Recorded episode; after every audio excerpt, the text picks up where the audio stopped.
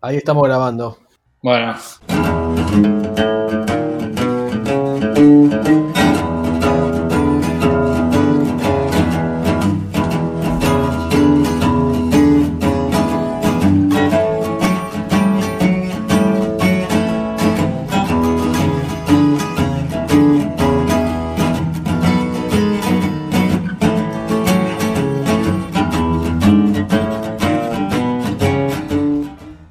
Infancia tiene muchos momentos de, inocencia.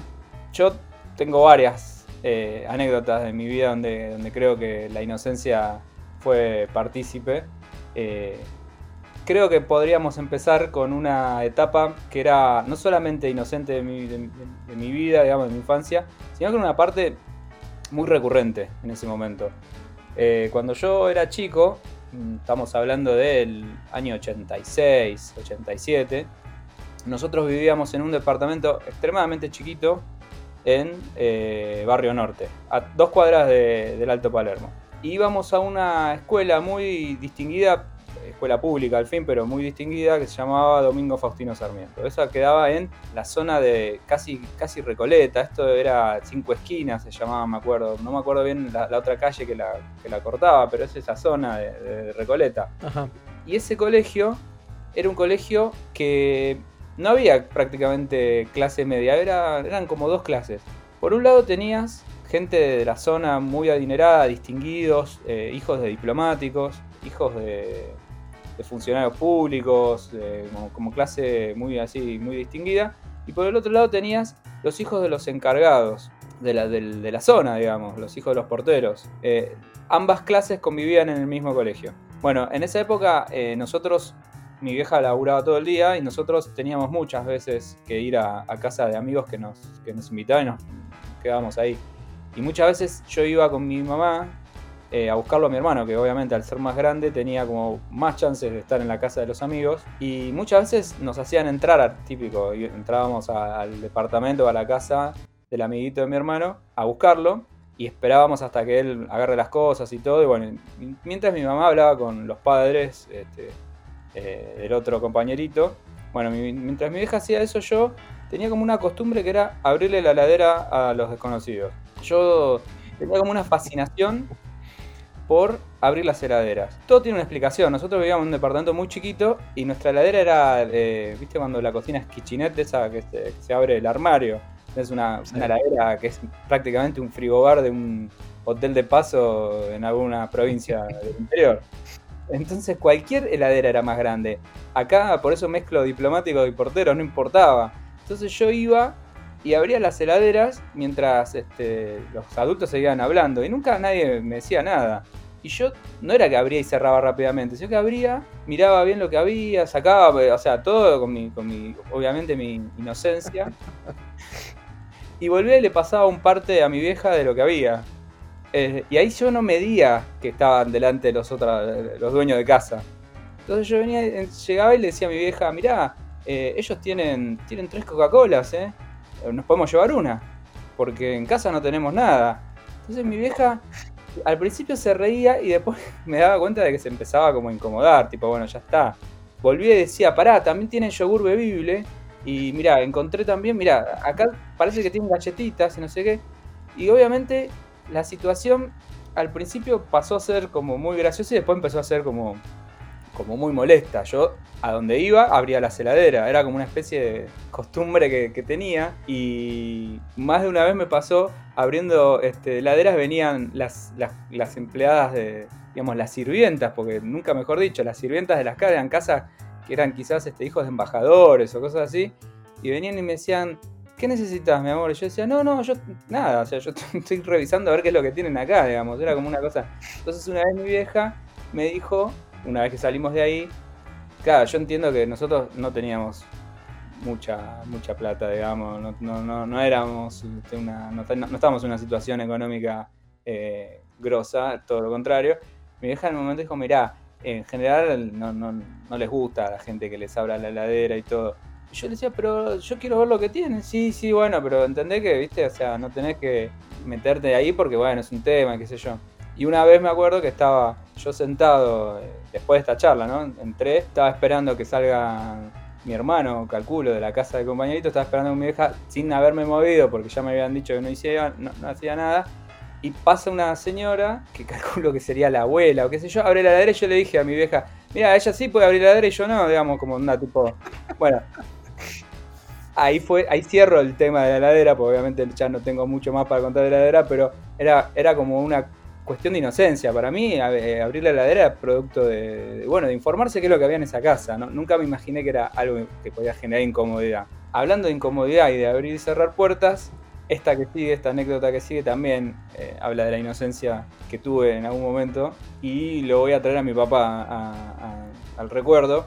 Mi viejo trabajaba en, rentas eh, en la ciudad y tenía muchos amigos que se hacía de su trabajo. Y una costumbre que tenían en esa época, estamos hablando del 91, yo tendría 10 años, era bueno, costear entre amigos, entre compañeros de trabajo, algún lugar para vacacionar. Mi viejo en esa época encontró una casa en Atlántida y eh, decidió alquilarla a medias con un compañero, con dos compañeros, perdón, de trabajo. En ese momento fuimos con mi hermano a, a veranear ahí, ¿no? Y a la casa, a esa casa, y bueno, estábamos ahí. Yo la verdad es que no sabía puntualmente, o sea, los conocía como compañeros de mi viejo, pero no, no, los, no los tenía muy, muy junados, no sabía muy bien. Pero en esa casa había dos cuartos y se, dormía. En un cuarto dormíamos este, con mi viejo y mi hermano, y en el otro cuarto dormían ellos. Yo la verdad que era algo como que no, no me cambiaba nada, eh, para mí era normal. En los otros días, en la playa, íbamos a la playa y de golpe uno de los de, los, de estos compañeros de mi viejo iba eh, con una campera de cuero a la playa, eh, sin, sin, remera abajo, digamos. Lo cual, yo tenía 10 años, yo me extrañaba, ¿viste? Yo, no, como que no, no, me, no me quedaba muy claro, porque nadie iba a con una campera de cuero así. Y usaba como unos gorros este, especiales también. tenía como cierta forma de ser, pero la verdad que no me, no me daba cuenta yo de nada. Después, tiempo más tarde, digamos, empecé a entender que era otra situación, digamos. Efectivamente, nosotros estábamos en un cuarto y ellos estaban en el otro. Porque, bueno, porque ellos eran pareja. Pero a los 10 años yo no me daba cuenta de eso. Eh, íbamos a todos lados juntos, qué sé yo. Y pasó que una vez, eh, una noche, nosotros íbamos a salir a comer y le, le, dijimos, bueno, vamos. Y ellos dijeron, no, no, hoy nos quedamos nosotros, nos vamos a quedar jugando al Tutti Frutti. Me acuerdo literal, ¿eh? Estaban en el, en el living de la casa jugando a Tutti Frutti, dos tipos, bueno, que tendrían treinta y pico, me imagino. Y yo dije, qué raro, digamos, que era como, bueno, no sé, estamos todos juntos, qué raro que se queden, se queden acá. Entonces nos fuimos a comer con mi viejo y mi hermano. La verdad es que, nada, fue normal, qué sé yo, y cuando volvimos, estaba todo cerrado, digamos, la casa, había, estaba todo en silencio y eran las 10, ponele las 10 de la noche, pues yo a esa edad me quedaba dormido muy temprano. Entonces me extrañó que estuviese toda la casa vacía. Entonces mi viejo me dice, no, seguramente se deben haber, deben haber salido, qué sé yo.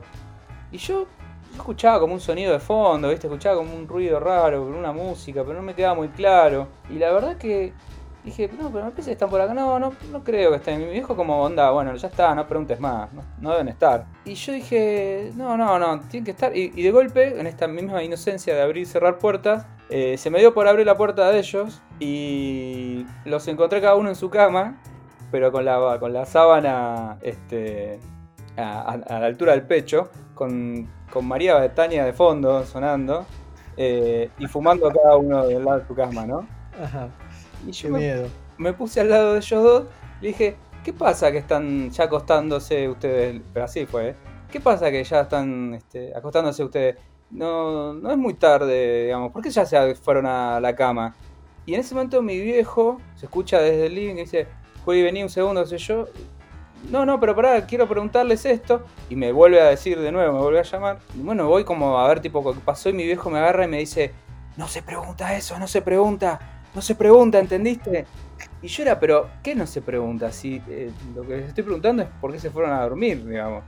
Claro, o sea, unos cuantos años después me di cuenta de que en realidad este, estaban jugando al Tutti Frutti de, otra manera, digamos. Y nada, entré a ver qué onda y yo ni sabía, digamos, no me había dado cuenta. Después lo de la campera de cuero, claro, eh, en esa época era como mucho más este, transgresor ser gay, digamos. Entonces era, era algo distinto. Ahora lo ves de otra manera, ¿no? Pero a mí me parecía como muy llamativo que, ande con una campera cuero en la playa. Era como más así, pero bueno, yo durante todos esos días nunca supe, no, no, no tenía idea, digamos. Bueno, les abrí la puerta y yo creo después que tuve la suerte de que si existe un Dios, dijo que por favor no vea nada eh, y apuró todo y, demoró el tutti frutti como para que yo entre y solo sea esa imagen, digamos, María Betania en el fondo con, con los dos chavales durmiendo. Eh, primero era incómodo abrir la heladera, más incómodo era abrir esta puerta. Me da incómodo, me, me da este temor la tercera anécdota que pueda llegar a contar. No, porque no, no, esta es una que voy a la, la, traigo porque creo que tengo que darle un final a esto. En el primer episodio hablamos de esto, solamente por la idea de la inocencia que creo que fue uno de los últimos momentos donde yo recuerdo haber tenido una inocencia muy grande, que fue cuando, yo lo conté a penitas en el primer episodio de este ciclo de anécdotas, que cuando mi hermano creo que cumplió 12 o 13 años, yo me enteré eh, que mi papá, eh, a pedido de él, digamos, de mi hermano, mi papá le había alquilado una película porno. Eh, mm. porque él le había pedido, tipo, quiero ver algo así, como bueno, y, y fue un, como un gesto de mi viejo de, de bueno, está bien, como que está entrando en el, en el mundo adulto, qué sé yo. Es como el bar mitzvah de los de los este, de los Arabia, no sé, es como una iniciación, calculo, tipo onda, bueno, mira, eh, llegaste a una edad en la cual vos tenés acceso a este tipo de información. Qué bueno que te lo pueda suministrar yo, ¿no? Algo así. Y cuando yo me enteré de eso, típico, típico de, de, hermano menor, eh, celoso, yo dije, el día que yo cumpla, ya no, me acuerdo si eran 12 o 13 años, pero el día que yo cumpla, sí, supóngate que sean 13 años, el día que yo cumpla 13 voy a, voy a exigir la película porno que me corresponde a mí, digamos, tipo, por haber tenido esa edad, sin necesariamente estar preparado, ¿no? Para, para ver algo así. En esa época eran muy limitada la, la, la información, digamos, no había obviamente internet eh, y todo lo que podía llegar a estar al alcance de un chico de 13 años era bastante limitado, qué sé yo. Quizás alguno habrá que diga, no, yo a esa edad ya había visto, no sé, la chicholina en la, en la ruta 2 yendo a, a Chascomús y yo, no, qué sé yo. Pero bueno, no, no, no, yo no, no era mi caso cumplí 13 y ponerle que habrán pasado 3 días y le dije, bueno, es hora de, de, de las películas porno que me corresponde a mí. Y mi papá dijo, bueno, está bien, este, y fue tipo, lo agarré como de sorpresa, tipo, quiero la película que me corresponde. Mi viejo venía de laburar, estaba con, con, me acuerdo, saco y corbata, tipo, en un día de semana. Mi viejo, mi viejo dijo, bueno, yo salgo a comprar este, cosas para la cena y bueno, te, te, te, traigo algo de eso, ¿no? Bueno, bueno. Entonces mi viejo vino a ponerle, no sé, habrá venido con un pan lactal y 200 gramos de salame, dos, de queso y la película era, no sé, este, era, era los, no sé, las tortugas pinjas o algo así, un delirio total del nombre. No, no era ese nombre puntualmente, pero era una cosa así.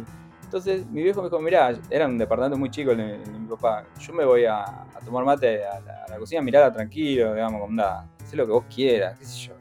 Tipo, con, pero un gesto realmente vuelvo a hacer este... Eh, Además, eh, me imagino un solo televisor en la casa, no es que cada uno tenía el propio en la habitación. No, no, no había habitación, era un monoambiente Ahora, por eso. Un ambiente, un, Cero privacidad. Un ambiente, eh, un televisor Sancho 20 pulgadas muy, muy copado que mi viejo compró en Garbarino y el Grundig, el reproductor Grundig, de, que, que, nada, que había que limpiarle los cabezales. Esa es una de las cosas que siempre me acuerdo. Sí, mi, lo único que se cerraba ahí era la puerta del baño y del otro lado la cocina. Tenía como una cocinita muy chiquita que mi viejo tomaba mate ahí.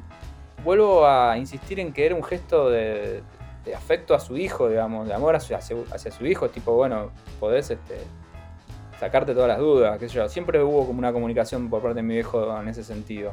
O sea, él me dijo, mirá, haz lo que quiera, mirá lo que quiera, pero no era tipo, uy, no sé, la va a descontrolar. Y yo tampoco tenía ese objetivo, justamente por mi inocencia. Bueno, la cosa es que yo puse el reproductor y por Dios lo que eran esas imágenes. Era era algo terrible. Yo jamás había visto algo así. Eh, y además, creo que en algún momento hablé de tenerle miedo, ¿no? Porque a mí me parecía muy, muy violento todo. Pero muy violento. Era como demasiado. Era como que para mí las, las relaciones sociales en el mundo transcurrían de una manera y se, re, se, se, resolvían de una manera. Y ahí en ese momento me di cuenta de que había otras maneras de resolverlas, digamos. Entonces, la primera este, escena era un tipo que, o sea, era tan malo en la película que no tenían ni decorado. Estaba el tipo con un teléfono en el piso. Creo que estaba desconectado. Era como, bueno, no sé, así como que te están llamando. y la escena era una, una llamada a, este tipo de su cuñada que estaba muy mal porque se había peleado con el marido.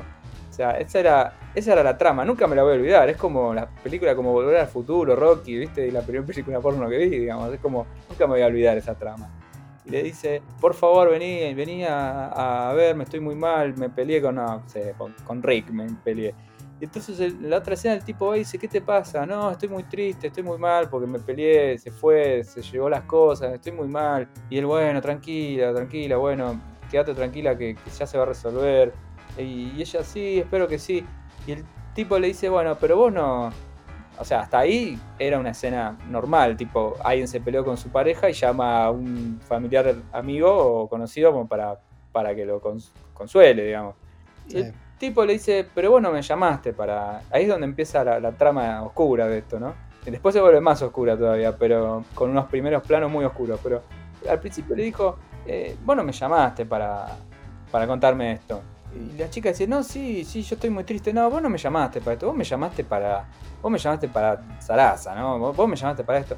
No, no, sí, sí, vos me llamaste para esto. Y de golpe cortaron la siguiente escena, una escena terriblemente impresionante, eh, donde el tipo la agarraba de los pelos, eh, unos primeros planos que ocupaban todo el Sancho de 20 pulgadas, digamos, eh, una violencia por donde lo mire, digamos, o sea, obviamente ninguno de los dos parecía estar pasándola mal, pero yo, yo la estaba pasando muy mal, yo me quedé muy impresionado, a mí me parecía como, ¿cómo puede ser? Pero para, si este es el, este es el cuñado que la fue a ayudar en su problema y de golpe terminan así.